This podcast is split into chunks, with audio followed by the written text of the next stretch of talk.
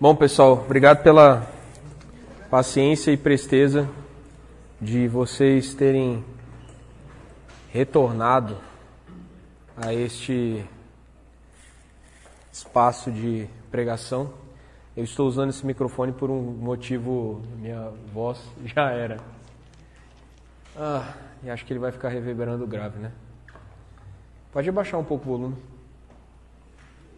Ok.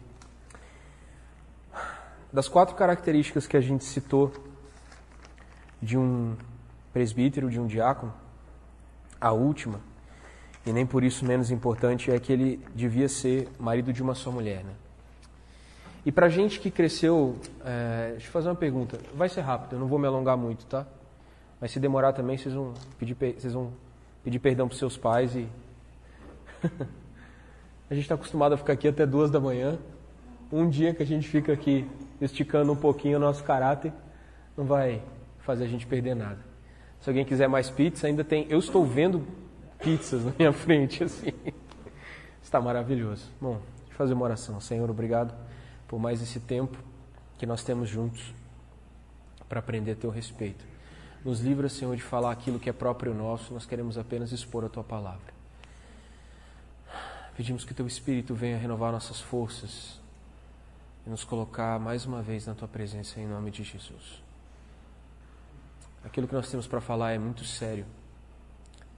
Pedimos ao Senhor que tenha misericórdia de nós, porque o nosso vaso é de barro. Que esse vaso se quebre, Senhor, e só o tesouro seja visível. Em nome de Jesus. Amém. Essa, de novo, né? Algumas frases da Bíblia são muito significativas. Ah, mesmo sendo muito curtas, elas são muito significativas. E eu gosto de, quando estou pensando na palavra e estudando a palavra, eu gosto de tentar dividir o que está sendo dito, sabe? Então, marido, analisa. De uma só, analisa. Mulher, analisa. E usando, assim, se a palavra de antes foi uma palavra de maturidade, a de agora eu quero que vocês intervenham, eu quero que vocês perguntem. Na outra também, se vocês perguntassem, não, não dificuldade nenhuma. A gente é bastante horizontal aqui no caso e não se importa em ser interrompido se, se alguma coisa ficar, não ficar clara tal. Mas era um contexto um pouquinho diferente, né? Era mais pregação. E agora a gente vai conversar sobre alguma coisa, a gente vai falar sobre um assunto. Eu vou trazer algumas informações para vocês e eu quero que em cima disso a gente construa junto um entendimento, certo? Então agora é muito mais mesa do que púlpito. Eu acho importante vocês entenderem esse caráter porque aquilo que eu estou pregando aqui está sendo construído em mim, não é algo que eu considero pronto. Não é o entendimento que eu considero pronto. Então pode ser que na comunhão com vocês a gente consiga levar isso mais longe e levar isso mais fundo, certo? É... A nossa cultura hoje, que a gente chama de cultura pós-moderna, cultura líquida, era pós-cristã, a gente está vivendo um período histórico da pós-verdade. Né? Por que, que a gente chama de pós-verdade? Ou era pós-cristã, ou era líquida, segundo Bauman, ou ah, por que a gente usa essas expressões que todas elas demonstram incerteza? É porque a verdade hoje não é mais um conceito absoluto. Para para pensar nos seus professores de filosofia. Quem aqui estuda humanas? Alguém faz humanas aqui? Humanas. Em pedagogia, eu, eu, eu tenho muito know-how de pedagogia por causa do curso da Luciana. Boa parte dos autores é, são autores importantes, autores da pedagogia, são importantes para a construção do pensamento pós-moderno. Né? Os pedagogos são muito importantes nessa história que a gente vai contar aqui hoje. Pedagogo era o nome do escravo que acompanhava o jovem na sua educação. As famílias ricas gregas tinham um escravo chamado pedagogo. Esse pedagogo era o cara que acompanhava Especialmente os meninos, né? As meninas normalmente não recebiam educação formal. Só os rapazes eram educados. A gente vai falar bastante sobre contexto grego, a cultura e a sociedade grega da época, é, especialmente dos filósofos como Platão e tal. Eu não vou entrar profundamente nisso porque não é um campo que eu domino, não quero falar besteira. Mas vocês têm ideias a respeito disso daí, porque provavelmente vocês aprenderam nas aulas de filosofia da escola, vocês devem ter uma ideia geral disso daí. Fala assim, ah, por que, que isso é importante? Bom, a gente vai chegar lá. E eu vou ficar traçando paralelos com a nossa cultura de hoje. Por que, que ela chama pós-moderna? Porque a modernidade foi o período das revoluções industriais, revoluções agrícolas, não sei o que tal, que construiu um conceito de modernidade. Mas esse conceito de modernidade acabou principalmente com a internet. A gente não para para pensar em quão importante a, a internet é uma revolução tão grande quanto a invenção da escrita, tão grande quanto a invenção da imprensa. E hoje a gente está acostumado com essa revolução.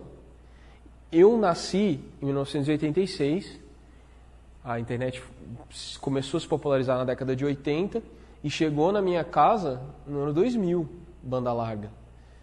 Alguns de vocês talvez tenham pegado internet de escada, eu acho que, talvez não. Mas por que isso é importante? Horizontalização do conhecimento, acesso fácil ao conhecimento de praticamente todas as pessoas em todos os níveis sociais. É difícil uma pessoa que não tenha um celular com 3G, que possa fazer uma pesquisa no Google. Ao mesmo tempo que a informação ficou muito fácil de acessar, ela também ficou muito fácil de esquecer, porque a gente não guarda mais as coisas, a gente está terceirizando a nossa memória. A gente não lembra mais os lugares que a gente foi, a gente tira fotos, filma, vai num show, toda hora tem alguém filmando, então ninguém está vendo nada, as pessoas estão filmando. A gente está terceirizando o processo de memória, a gente está terceirizando o processo de pesquisa, a gente terceiriza tudo para algo que eu chamo de uma organela. É uma organela, é algo que é, que é um órgão do nosso corpo. O celular é um órgão nosso. A gente depende dele para ver as coisas, para lembrar das coisas. E esse acesso fácil trouxe para a gente uma banalização da informação. A gente não dá valor para as informações que a gente recebe. Por isso que é tão difícil da gente aprender nos cultos. Porque no culto a gente não consegue terceirizar a obtenção de informação. Você percebe? A gente precisa analisar o que está sendo dito, a gente precisa ouvir e no máximo a gente vai anotar, ou talvez fazer uma. Você vai fazer uma gravação, mas você percebe que não é a mesma coisa. Aqui exige, às vezes, uma reflexão maior e mais profunda que a gente não tem em outros ambientes. Talvez a gente tenha isso na escola, mas o que eu queria que vocês fizessem hoje é que vocês estivessem prontos a traçar paralelos. Nós vamos falar de coisas antigas, vamos falar de coisas muito modernas e a gente vai traçar paralelos entre elas. E eu não tenho medo de ser anacrônico nisso. De novo, o que é anacronismo? É você olhar com olhos do presente para uma coisa que aconteceu muito tempo atrás e analisar uma cultura muito antiga com a cosmovisão que você tem hoje, com a visão de mundo que você tem hoje. Eu não tenho medo de ser anacrônico porque eu estou tentando ser bíblico. Eu parto do princípio que o Éden foi a primeira coisa que aconteceu e que o relato de criação é um relato verdadeiro e histórico. Ponto pacífico. Isso não é negociado para mim. O relato da criação é um relato histórico. Talvez da maneira que o cara, naquela altura do campeonato, podia descrever. Talvez com a capacidade intelectual que ele podia descrever, mas é um ato histórico. Logo, o Éden, a criação original de Deus e o que ele estabeleceu no Éden, é um fato primordial, é um fator primordial é uma cultura primordial. O que é cultura? Cultura é aquilo que a gente planta e colhe, certo? Agricultor é alguém que planta e colhe. Cultura é aquilo que uma sociedade planta e colhe. Então a cultura, ela é um desenvolvimento tal qual uma lavoura. A primeira lavoura cultural, a primeira vez que alguma cultura foi plantada na história da humanidade foi no Éden. Deus disse para o homem: cultiva e guarda o jardim. E antes disso, ele tinha abençoado o homem, ordenado que ele fosse fecundo e multiplicasse a sua própria espécie, governando todas as coisas. Essa é a primeira cultura: governo, autoridade, multiplicação, cultivo e proteção. Esses quatro elementos são importantes na primeira cultura humana, a cultura do Éden. Vocês estão acompanhando meu raciocínio? Todo mundo aqui conhece o relato de criação? Todo mundo aqui leu Gênesis 1 e 2? A gente já tentou ler a Bíblia várias vezes, a gente sempre para em Levítico, né? Porque até final de Êxodo a gente vai bem. É ou não é? Ah, tá todo mundo rindo. É, eu sei como é que é, já tive a idade de vocês. O dia que você passar Levítico, você vai criar cabelo no peito, filho. A voz engrossa, nasce bigode. Menina, eu não quero que aconteça isso. Enfim, é, não sei o que acontece com as meninas, porque eu, eu nunca fui. Mas o fato é que a cultura do Éden, ela estabelece um homem e uma mulher vivendo na presença de Deus, para a glória de Deus, exercendo o que a gente chama de mandato cultural, ou seja, protegendo, o homem protegendo e exercendo autoridade e cultivando o jardim. E isso sendo executado lado a lado com a mulher. Depois do pecado, a gente estava conversando isso agora há pouco, depois do pecado houve uma estratificação e uma diferenciação maior entre homem e mulher. Uma das maldições que a queda trouxe foi que o desejo da mulher seria para o seu marido. Ou seja, que a mulher passaria a se dedicar muito mais ao marido do que ela fazia antes. Ela tinha, parece que, mais independência emocional, ela tinha mais autonomia emocional e parece, me parece que havia uma posição de mais paralelismo entre o homem e a mulher no jardim, certo? E então, quando Deus fala que a mulher ela é auxiliadora do homem, Ele não está falando que ela é uma ajudante do homem, diminuindo. Ele está falando aquela que está do lado, é o apoio. Então, é, é muito, eu gosto de usar uma metáfora para definir isso. O homem olha para frente e a mulher olha para os lados. São maneiras diferentes de ver, mas ambas as visões são complementares. Se você ficar olhando para frente sempre, você vai deixar um monte de coisa para lá. Se você olhar para o lado sempre, você nunca avança.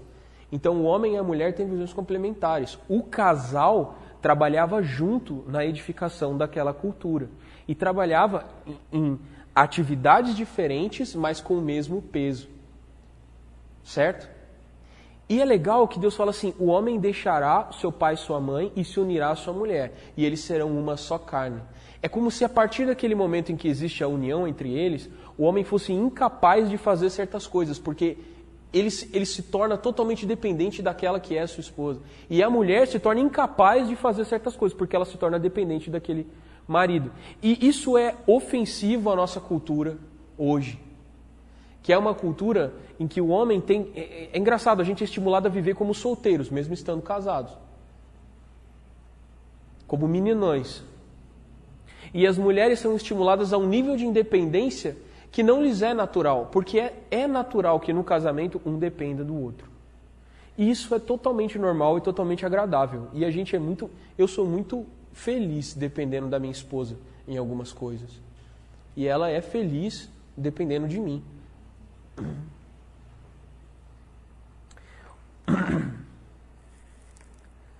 Muitos de. Ah, além de mim e do PG, além de eu, é, além de mim, né? além de mim e do PG, mais ninguém aqui é casado, certo?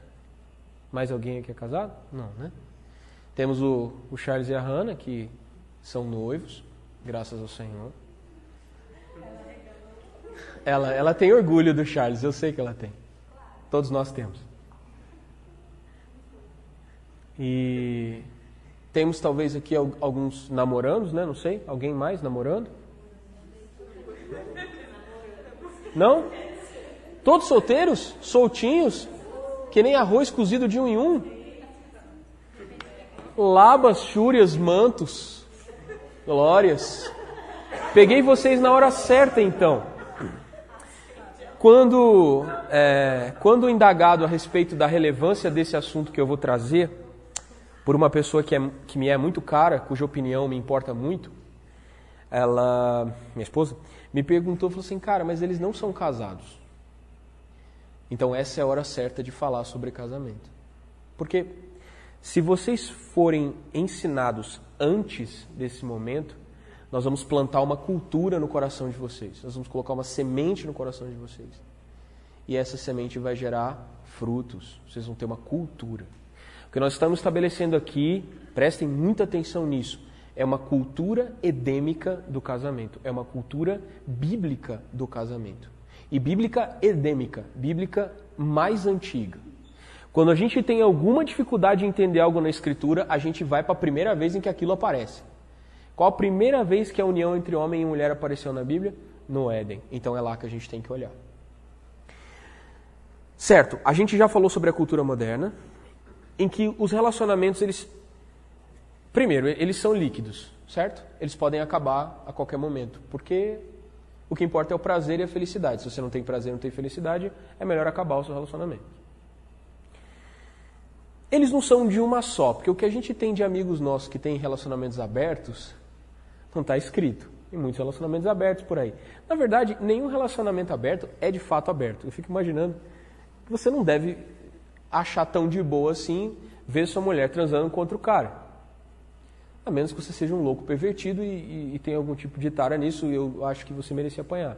Mas, e o terceiro fato, é, a profecia está derrubando o, o refrigerante. O terceiro fato é que o casamento não é mais entre homem e mulher só. Existe casamento homem-homem, existe casamento mulher-mulher, e algumas pessoas pleiteando o casamento com animais. Né? Com carros. Com carros eu até entendo, dependendo do carro. dependendo do carro eu até entendo. Porque alguns são tão caros quanto uma esposa. Né? Manutenção de certos. O quê, cara? Ter um carro velho é, é igual ter uma família. Custa caro igual ter uma família em termos financeiros, não em termos, claro, de utilidade para a felicidade geral da nação. Desculpa, foi besta isso. o que está acontecendo, né? É, vamos voltar. Então a gente voltou para. É, vamos falar da Monique e o Barbosa. A gente falou de uma cultura edêmica, a gente falou de uma cultura atual. E eu queria falar um pouco do, do que era um pouco da cultura grega do tempo de Timóteo para que a gente entenda por que, que Paulo falou isso, marido de uma só mulher. Éfeso, como a gente já falou, era uma cidade grande, rica e idólatra. Idólatra de um culto feminino, de cujas profetisas eram sensuais e autoritárias sobre os homens. Isso não é o que o Éden estabelece.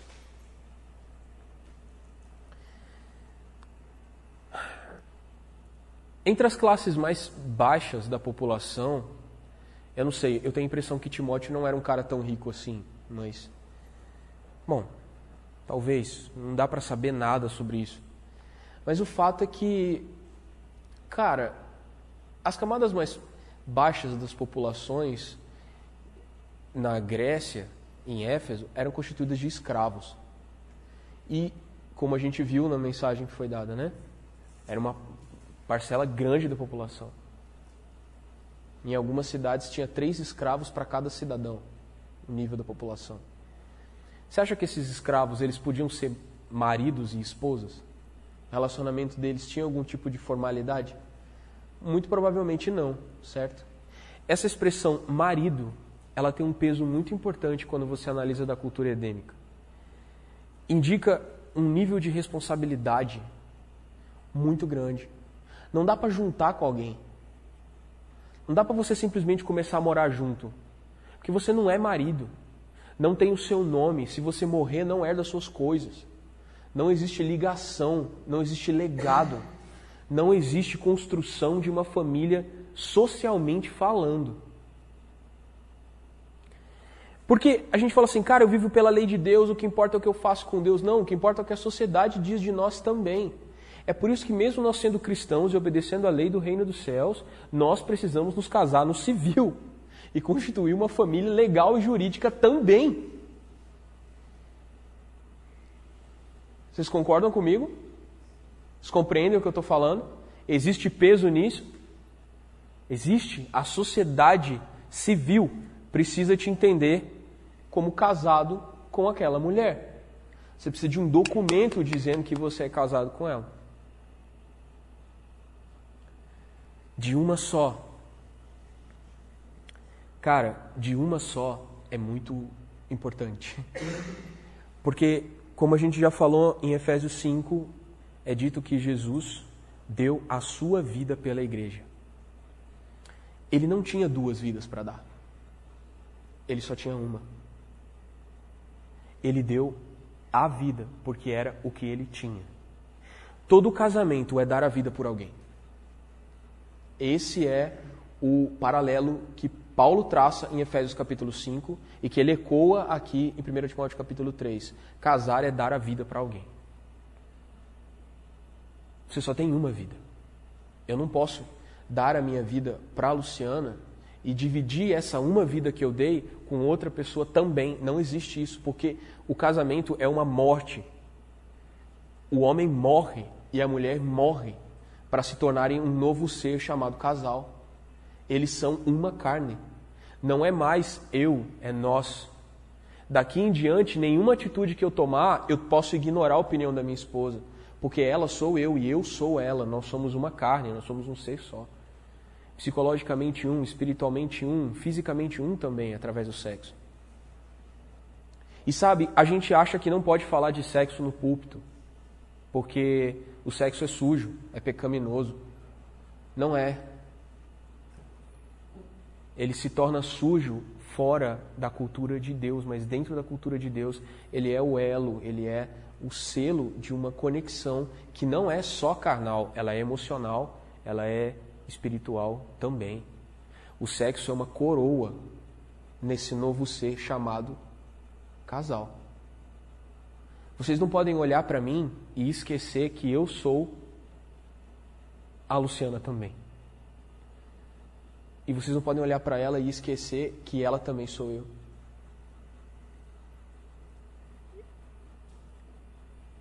A Hannah e o Charles não casaram. Eles ainda são duas pessoas. Mas eu já estou me preparando psicologicamente para não olhar mais para o Charles sem ver a Hannah e não olhar mais para a Hannah sem ver o Charles.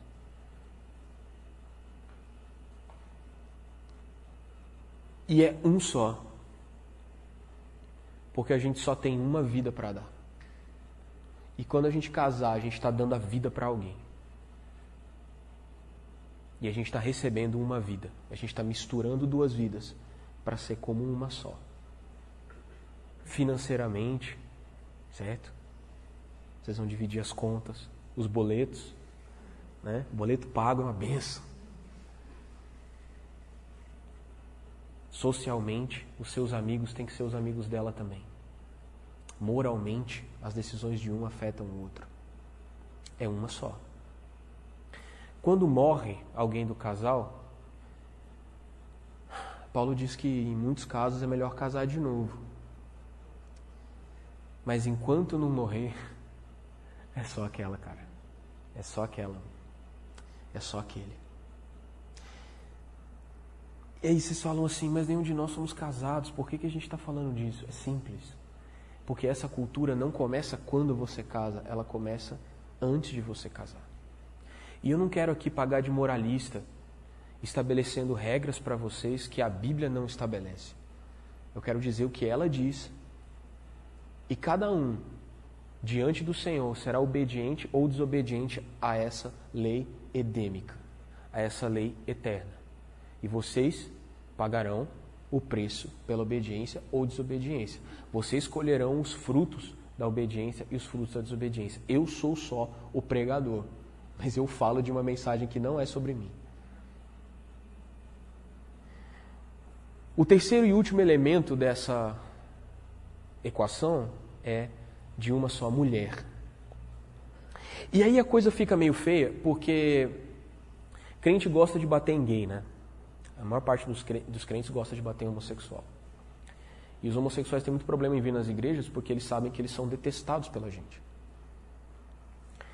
Eles entendem que a escritura maltrata o homossexual.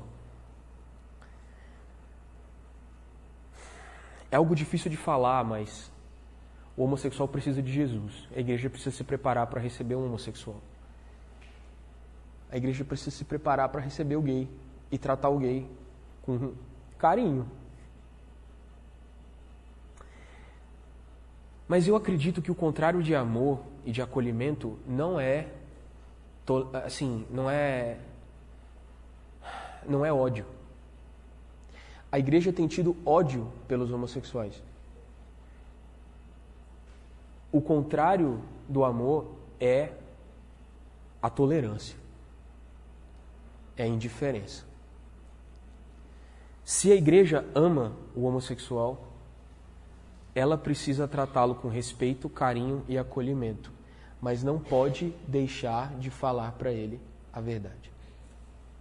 Certo? Se entrar uma pessoa, uma drag queen aqui, ela tem que assistir o culto conosco e ser tratado como qualquer pessoa, com respeito, carinho, amor, sorriso, abraço. Não tenha vergonha de abraçar alguém, porque sendo igreja, você tem como missão acolher o pecador. Mas essa missão não acaba no abraço, ela continua em você discipulá-lo para a glória de Deus e ensiná-lo a viver como um homem ou como uma mulher segundo o propósito de Deus. Talvez ele não suporte essa doutrina e ele procure um lugar em que ele vai ser mantido como está, sem passar por transformação alguma. E há muitas igrejas dispostas a isso. Não aqui. Porque nós não podemos negociar a vida dele. Deixá-lo vivendo como está é deixá-lo rumar sua vida para o inferno. Isso é duro de falar. É muito mais duro para mim do que para vocês que estão ouvindo. Nós precisamos amar as pessoas e lutar para que elas sejam transformadas. Não é lutar contra elas, mas é em oração, em graça, em acolhimento, fazer a pessoa perceber que o Espírito Santo está convencendo-a, aquele conflito que ela está sentindo, é o Espírito Santo lutando para convencê-la do pecado, da justiça e do juízo. Até que ela experimente transformação. A igreja tem que atuar como um ninho onde esses caras recebem o Espírito Santo. Está acontecendo aqui agora? Não. Talvez porque nós não estejamos prontos ainda. Deus não tem mandado esse tipo de pessoa para nós. Talvez seja essa noite de nós nos prepararmos. E falar que é marido de uma só mulher é muito interessante quando você para para pensar que Timóteo era filho de pais gregos e muito provavelmente recebeu alguma educação grega. E os filósofos gregos, Platão, por exemplo, são famosos por defender um tipo de formação cultural chamado paideia. A paideia era a formação do indivíduo, do cidadão.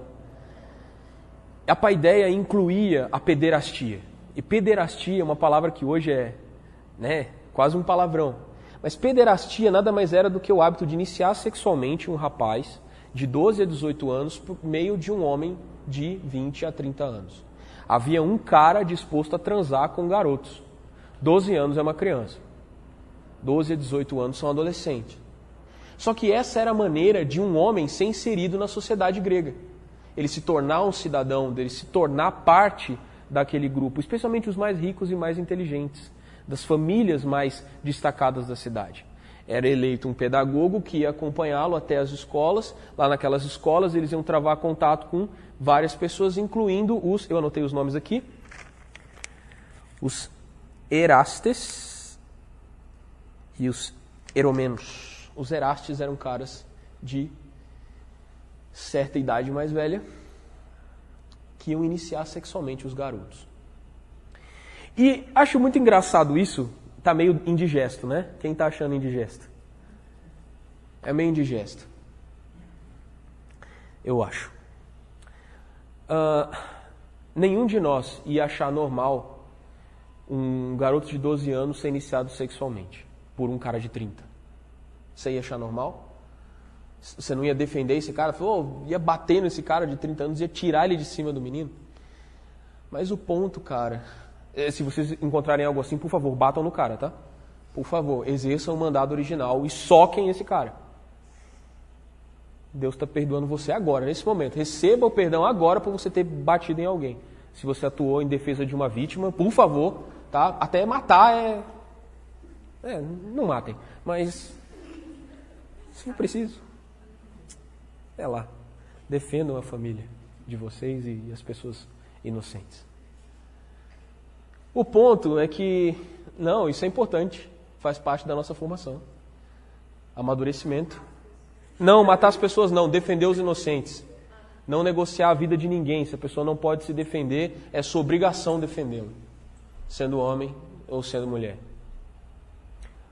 O ponto é que isso é mais pesado do que vocês pensam.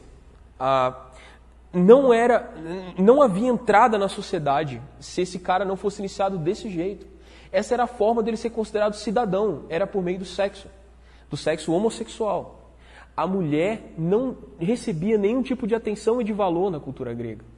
O amor pelas mulheres, o amor pelas mulheres era considerado algo bestial, algo desagradável, somente para fins de reprodução. Você está entendendo isso? É por isso que Paulo fala, cara, amem suas mulheres. É porque a cultura da época, a mulher não tinha valor. Ela só servia para gerar crianças. Aí vocês veem todas aquelas histórias mitológicas de, de amores e de isso aqui. Não, cara, isso é construção depois, isso aí é revisionismo histórico. Revisionismo histórico da, da, do Renascimento, que, enfim, cristianizou a coisa antes disso. É uma maluquice, é não é uma área que eu, que eu domino. Então, pesquisem, cutuquem a cabeça de vocês aí. Mas o ponto, cara, é que pederastia é crime. Mas nós estamos sendo iniciados sexualmente por pederastas. Certo? Não? Não? Sim ou não? Não? Sim? Tá. Ok. Então deixa eu fazer uma pergunta para você. É. Pederasta é o homem mais velho. Cara, assim, são estupradores. São estupradores. Uma criança de 12 anos não tem. É um estuprador. Uma criança de 12 anos não tem capacidade, não tem juízo moral suficiente para decidir. Agora, deixa eu fazer vocês entenderem uma coisa. Foi na igreja a primeira vez que vocês ouviram a respeito de sexo? Não. Foi na igreja? Não? Foi? Algum pastor no púlpito prega sobre sexo? No grupo de jovens de vocês há comunhão e entendimento sobre sexo? O cara que discipula vocês sentou com você e te explicou o que era sexo do ponto de vista bíblico? Tá, tá, tá constrangedor esse papo, né? É, mas vai ficar pior. Cara, desculpa, eu sou pastor de vocês, sou responsável pela alma de vocês diante de Deus. Eu não posso deixar vocês pecarem sem eu intervir. Eu sou responsável pela alma de vocês diante de Deus. Eu, eu assumi essa responsabilidade. Então, se vocês desobedecerem, a responsabilidade é de vocês, mas a minha função é ser a placa que fala aí dá ruim. Olhem para mim e vejam uma grande placa gorda escrito aí dá ruim. Não foi na igreja que nós aprendemos a cultura do sexo. Não foram os nossos pais, talvez, se o pai de vocês conversou com vocês sobre isso, você é um bem-aventurado se ele te explicou o que era cada uma das coisas, cada um dos elementos dessa salada chamado relacionamento, casamento e sexo, agradeça a Deus que você recebeu uma boa cultura a esse respeito, especialmente se seu pai é cristão ou se ele é minimamente respeitoso nesses aspectos. Porque há muitos não cristãos que são muito respeitosos nesse, nesses aspectos, graças a Deus. Senão a sua sociedade teria degringolar de vez. É claro, ela vai degringolar, mas talvez não nessa geração. Vocês estão entendendo o que eu querendo dizer? Não foi na igreja que a gente aprendeu sobre casamento, sobre sexo. Não foi com a nossa família que a gente aprendeu. Nós somos iniciados sexualmente pelo cinema.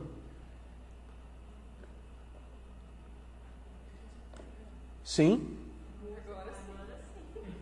Nós somos iniciados sexualmente pelos nossos colegas na escola, mais velhos que nós. Foram eles que nos apresentaram a pornografia, que passou a ser o nosso pederasta daí em diante.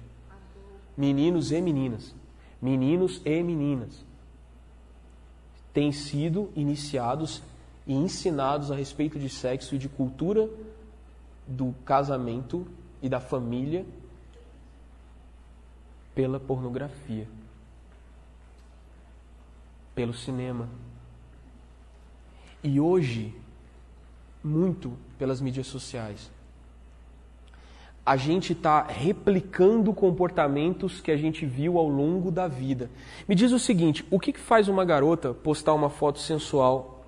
Tipo assim, aquela foto do ombrinho, tá ligado? Que tipo tira uma foto assim, que fica o ombrinho aparecendo e com aquela cara de é, tô segurando um pum, sabe?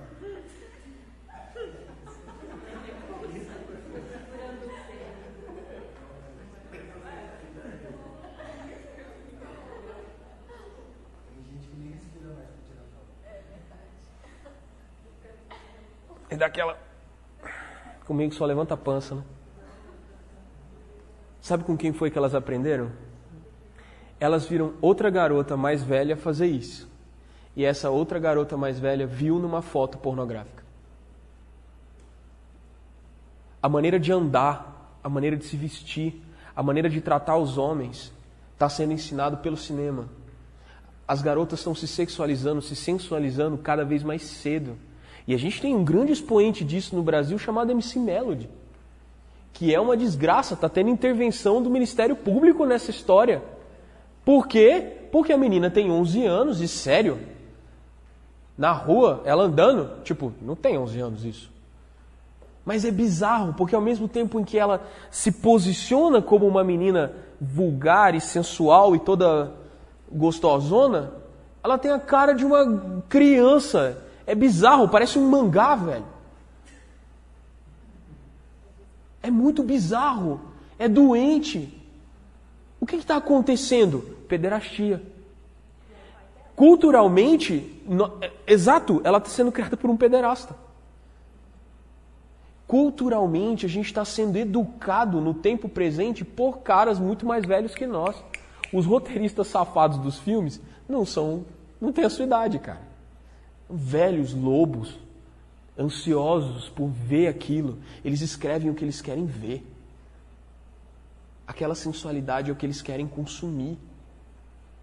Então eles escrevem e as atrizes entram nisso e geram uma cultura. Eu estou falando muito da garota, mas, tipo assim, porque é o contraponto que eu consigo ver. Porque as meninas estão mais expostas a isso, elas se tornam produtos. Elas não querem ser produtos, elas não querem se ver. Uma das lutas do feminismo do tempo presente é: nós não somos objetos. No entanto, a objetificação, sim, a objetificação não começa na luta. A desobjetificação não começa na luta, começa muito tempo antes. Começa na educação infantil. Mas elas não recebem isso na escola, elas não recebem isso na, na, em casa. Não existe cultura edêmica nas casas. E é por isso que hoje eu estou tendo que ter esse papo tão indigesto com vocês. Porque aqui não era lugar da gente discutir isso, era lugar da gente colher os frutos disso. Mas não aconteceu o trabalho anterior. Então é por isso que hoje a gente está removendo uma casca de ferida e tem um lance apodrecido lá embaixo, está fedendo, está ruim, os nossos relacionamentos estão dando ruim, a gente está tendo decepção atrás de decepção. Por quê? Não foi tratado antes. Fala, Gabi.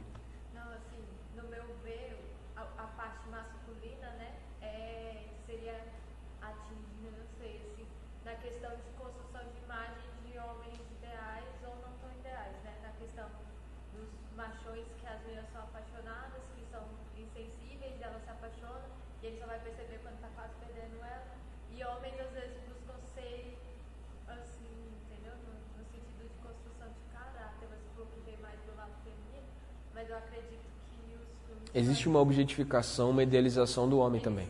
Não estou dizendo que vocês, tá, meninos? É que vocês são feios e desconstruídos, né? É isso que ela. Não, não, não. Não mas a delegação não escolhe meninos.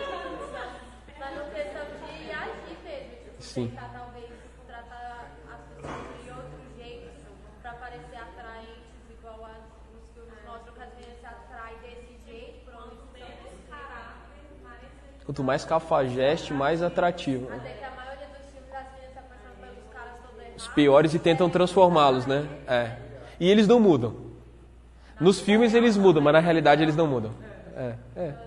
Verdade, existe um contrassenso aí, né? Verdade. Eu acho que é também uma.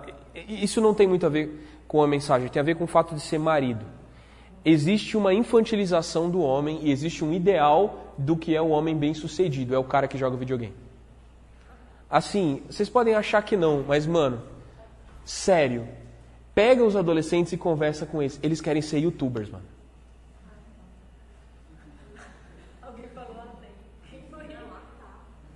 Eles querem ser youtubers, eles querem ser o cara que ganha a vida jogando videogame e postando review. Bateu uma laje ninguém quer, né, velho? Bateu uma laje ninguém quer, né?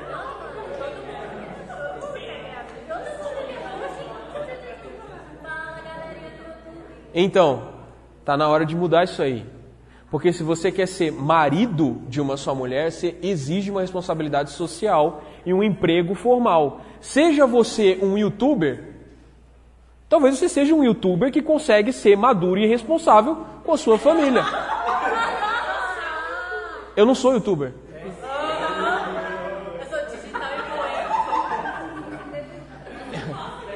Eu posto vídeo no YouTube porque é a plataforma que tem e eu gosto dessa plataforma.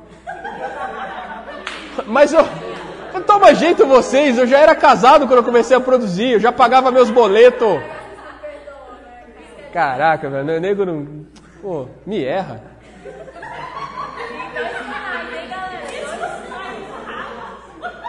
Se vocês me virem numa banheira de Nutella, mano, eu vou perder meus 35 mil inscritos na hora. Eu conto, eu tenho 35 mil inscritos. As estatísticas.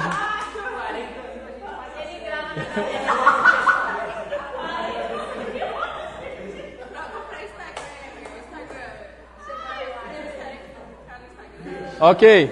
Um, dois, três. Voltou. Voltou? Tudo bem. Vocês têm um ponto aí. Mas a discussão acabou. Eu sou eu que estou aqui, pô, no microfone. Respeita a minha história. O lugar de fala é meu aqui. Achou ruim, pula aqui, pega eu. Exige uma maturidade, um nível de responsabilidade que, cara, você não vai construir na casa da sua mãe. Morando no porão da sua mãe. Você não vai construir isso. Para ser marido de alguém, você tem que ser capaz de se responsabilizar totalmente por alguém. Nos dias bons e nos dias maus. E você não consegue responsabilizar nem por você. Você não consegue responsabilizar pelo seu café da manhã. Você não consegue arrumar sua cama quando você levanta. Sério, você não está pronto para namorar ninguém. Você não está pronto para se responsabilizar emocionalmente por alguém. Isso é barra pesada. Mas é a verdade. Porque namorar com alguém é se responsabilizar pelas emoções daquela pessoa. É ser responsável pelo que você gera no coração de outra pessoa. Não é só a sua vida, você está caminhando para misturar sua vida com a vida daquela pessoa. E cara, isso exige muitos dias maus muitos dias maus. Você só conhece alguém se comer um quilo de sal com essa pessoa, tem esse ditado, né? Num relacionamento, cara, são muitos quilos de sal. Eu namorei com a minha esposa dois anos, fui noivo um ano e me casei com ela, eu tinha 21 anos. Eu, por um lado, eu não digo para vocês, façam isso. Eu fui um cara meio precoce, eu saí de casa, eu tinha 17. Eu fui morar sozinho, trabalhando e terminando o estudo aos 17 anos. Eu fui bem precoce. Era para ter dado muito ruim, muito ruim no meu namoro. Era para ter dado tudo errado. Mas Deus me cercou de tantas formas e levantou tantos muros espinhosos ao meu redor que de repente estava dando tudo certo, porque Deus fez dar certo. Eu era o cara errado, no momento errado, no tempo errado, do jeito errado. E mesmo assim deu certo, porque a graça de Deus me salvou. Eu morava no interior de São Paulo, eu morava aqui. Isso foi uma grande proteção para nós. E talvez Deus tenha me preservado dessa forma e permitido que meu casamento desse certo para que esse momento pudesse acontecer. E eu tivesse lugar de fala e história para dividir isso com vocês. Entende o que eu estou querendo dizer? Eu não tenho mérito nenhum isso ter dado certo. Foi Deus que me guardou para que eu pudesse dividir com vocês esse desejo de ser maridos de uma só mulher, de ser esposas de um só cara.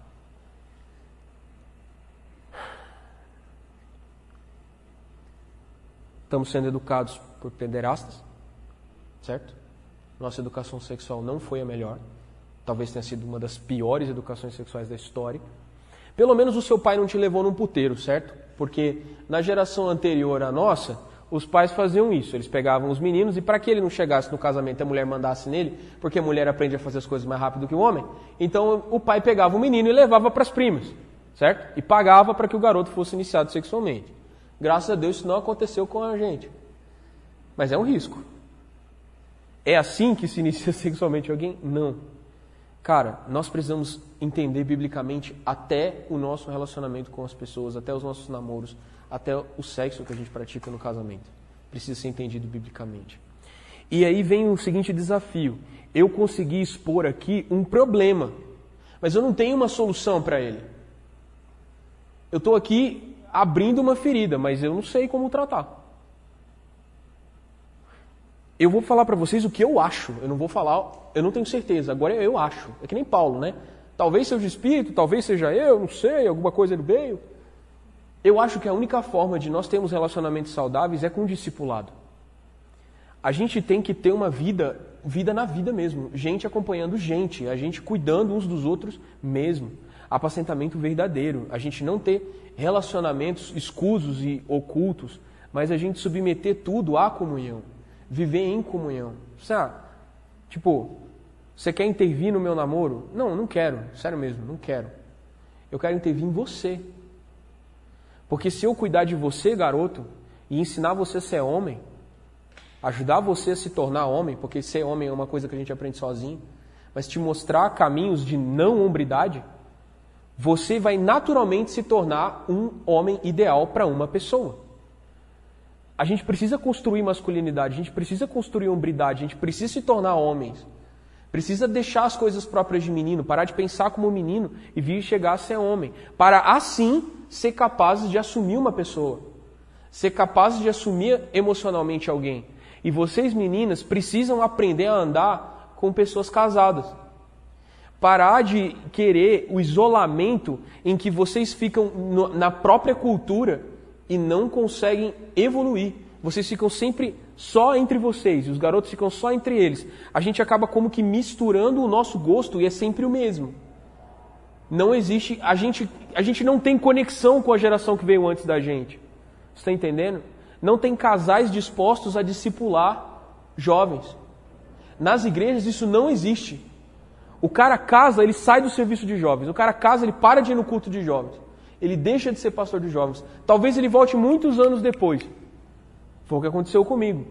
Quando eu casei, eu durante um tempo cuidei de jovens, mas quando a geração que me conheceu sumiu, eu abandonei o serviço. O PG foi um cara que eu acompanhei desde que eu mudei para Brasília. Maria Clara também. Monique também. Acho que são as pessoas que eu conheço há mais tempo. O PP, peguei uma parte da adolescência dele. Hoje está esse. É, um, é, um, é quase um homem. Não tem barba. Não tem barba, falta barba para ser homem, mas está chegando lá. O minoxidil mandou lembrança. Né? E então, o que eu estou apresentando para vocês é, tipo, vamos entrar numa cultura bíblica da maneira como a gente se relaciona. Está entendendo? A solução que eu vejo para isso é a gente aprender a, a ter verdade nos nossos relacionamentos e comunhão. Eu estou me apresentando aqui sabendo que isso vai me trazer muitos problemas para ajudar vocês nessas etapas. Eu e a minha esposa, a Luciana, acompanha garotas, eu acompanho rapazes. Eu discipulo muitas meninas. Eu não me sinto muito confortável com isso. Certo? Mas é que eu sou a parte mais ativa no discipulado por enquanto. A minha esposa tem muito tempo de atenção às crianças, que são pequenas. Mas tudo que é trazido para mim, não pensem que eu guardo segredo da minha esposa. Tudo que é trazido para mim é orado junto, a comunhão é de nós dois. Então, ah, Davi, te contei uma parada. O meu lado feminino vai ficar sabendo. Entendeu? E pode ter certeza que ela entende o que é o sigilo pastoral. É tipo o sigilo de psicólogo, que ele não pode contar para ninguém. Então, pastor sabe um monte de história escabrosa das pessoas e não pode contar para ninguém. A gente fica administrando vidas dos outros dentro de nós. Por isso que a gente tem crise de ansiedade, por isso que a gente tem depressão, por isso que a gente tem um monte de coisa, porque a gente está administrando histórias e a gente também precisa de apacentamento. Se você souber de um pastor, por favor, cuide dele. A gente precisa de cuidado. Não estou falando de oferta, não, porque sou um pastor que trabalha. Eu preciso de cuidado emocional, oração e cuidado emocional. A gente precisa disso para poder continuar apacentando vocês. Então, a conclusão disso tudo é: marido de uma só mulher, responsável, fiel e bíblico. Esposa de um só homem. Quando a gente fala para vocês não se envolvam em um monte de relacionamentos, pelo amor de Deus, nós não estamos tentando privar vocês de viver a vida, descobrir os prazeres da vida. Ah, lá vem o Davi, aquele pastor chato que fica me dizendo que eu não devo namorar, tô louca para namorar, aquele é um gatinho, quero pegar aquele cara, eu quero muito beijar aquele cara. Não, eu estou evitando que você tenha mais uma decepção na sua vida. Para quando você se casar com alguém, você vai ter tipo centenas de lembranças de beijos com os quais você possa comparar o beijo do seu marido. Aí você vai lembrar, ah, fulaninho beija melhor. Não, mas eu estou casado com esse. Cara, se desconectar da pessoa com quem você está é perder aquela pessoa. E as lembranças são pregos na mente. O tempo todo você lembrando, cara, nossa, eu vacilei tanto. Aquela pessoa lá, cara, podia ter dado certo, né? Se eu tivesse feito isso, podia ter dado certo. Não, cara, eu não quero que vocês tenham dores. Eu quero que vocês estejam completamente livres para servir a Deus sem arrependimentos sem pesos, sem pecados do passado, tipo, totalmente livres para ser uma geração que realmente faz diferença na terra, que estabelece reino onde vai, até nos namoros. Por que, que Deus pode governar todas as áreas da sua vida, mas não pode governar o jeito que você trata as garotas? Por que, que você tem que dizer para Deus como que você namora e não Ele dizer para você? Quem é você? Você é Deus agora? É você que estabelece a cultura? Não, é Ele. E para isso ele usa os seus pastores. E mais do que os seus pastores, ele usa a palavra. A gente crê na palavra para a nossa salvação, mas não quer, não quer crer na palavra para o nosso casamento. A gente crê na Bíblia para nos livrar do inferno. O inferno, sei lá, debaixo da terra. Mas a gente não quer crer na Bíblia para livrar a gente do inferno na terra, que é um casamento mal casado que é um namoro mal feito. Não tem inferno maior do que uma mulher rixosa do seu lado, do que um cabra safado com você. Isso é inferno na terra. Isso é inferno na terra. E a Bíblia pode te livrar disso. Mas você não quer crer na Bíblia para livrar o seu presente. Você quer crer na Bíblia para salvar o seu futuro. Mas não quer crer na Bíblia para dizer para você como viver hoje. Em todas as áreas da vida, nós precisamos de ensinamento, doutrinamento. Nós precisamos que a Bíblia nos ensine precisamos de apacentamento, precisamos de discipulado, precisamos aprender a ser gente. E só sabe como que fez e para que que fez, quem fez. E quem fez deixou para gente o manual. A gente precisa crer totalmente na palavra, totalmente. Totalmente. Não negocie, não relativize. Bíblia é Bíblia e ponto, é verdade. Ou então abandona o cristianismo. Viver uma vida cristã relativista é melhor não viver. Porque o inferno te espera se você negociar os valores do cristianismo. Mais do que isso, os valores da Bíblia. Não viva pela metade. Você não vai alcançar a satisfação em Deus se você não viver totalmente para Ele. O que Ele pede é: ame o Senhor seu Deus de todo o seu coração, de todo o seu entendimento, de toda a sua alma e de toda a sua força.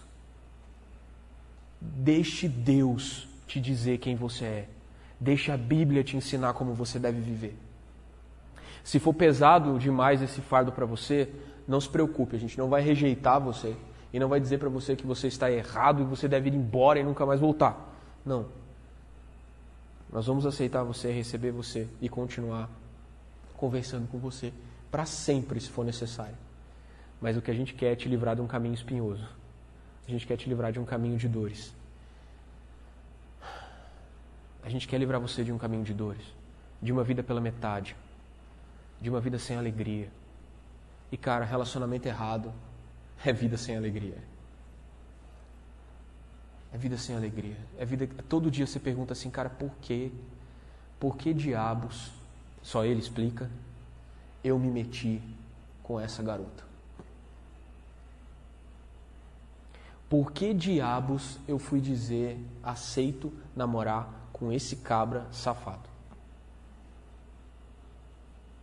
Por que diabos eu fiquei com esse cara? Tipo, sério? Vocês são jovens cristãos. Vocês amam o Senhor. E vocês ainda têm uma vida mundana a ponto de estabelecer relacionamentos de meia hora?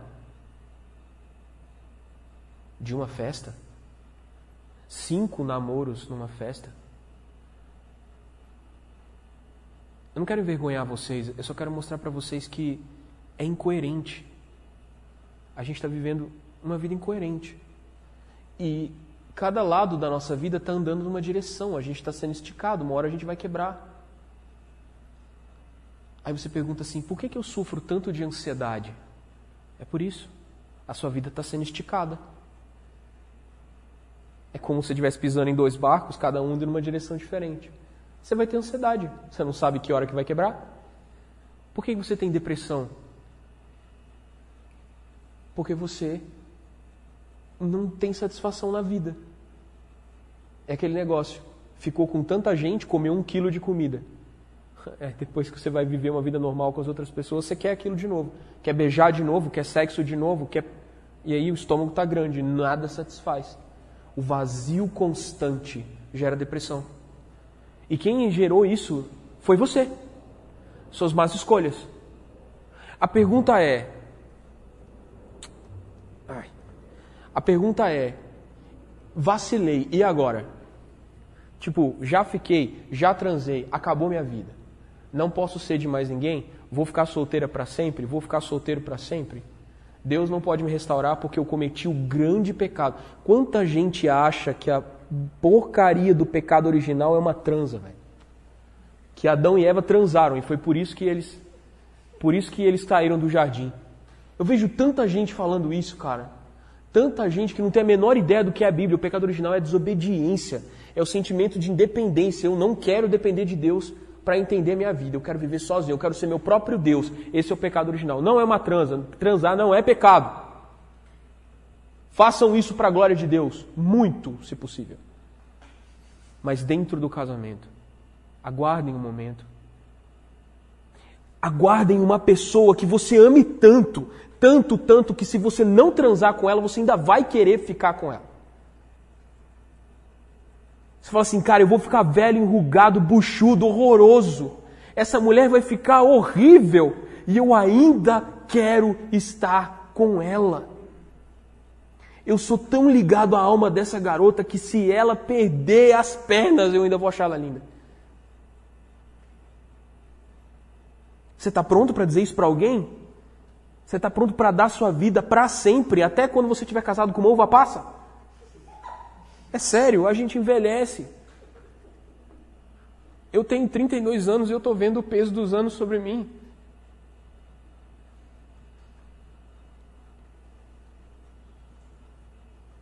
Eu raspo a cabeça aqui do lado porque eu tenho uma mancha branca aqui.